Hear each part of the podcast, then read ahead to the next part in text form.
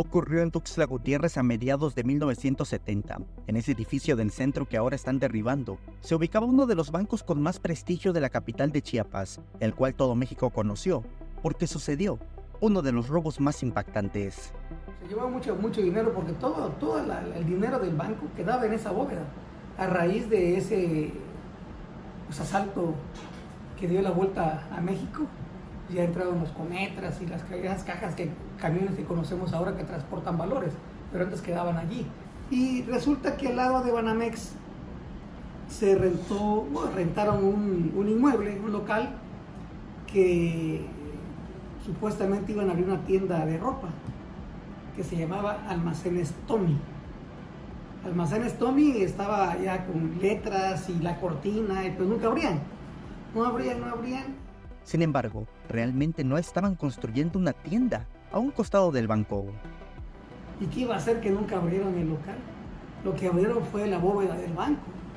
Nadie sabía que estos tipos que estaban rentando el inmueble con gente por dentro, estaban eh, excavando un túnel que ya ves que ese, ese almacén, ese es el inmueble que está pegado a esa, a esa construcción, que era el banco.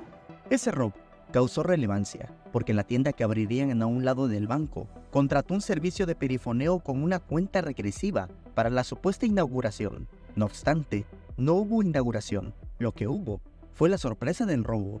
Claro, diario salía Almacenes Tommy y todo el mundo pensaba que Almacenes Tommy pues iba a abrir, iba a hacer la gran compra ahí de tu ropa. Y pensaron que, estaban construyendo. Sí, y por eso no abrían, no porque tardaron, no sé si más de 15 días, 20 días con el anuncio pero para esto, antes de anunciarlo, ellos ya tenían avanzada la obra abajo, ¿no?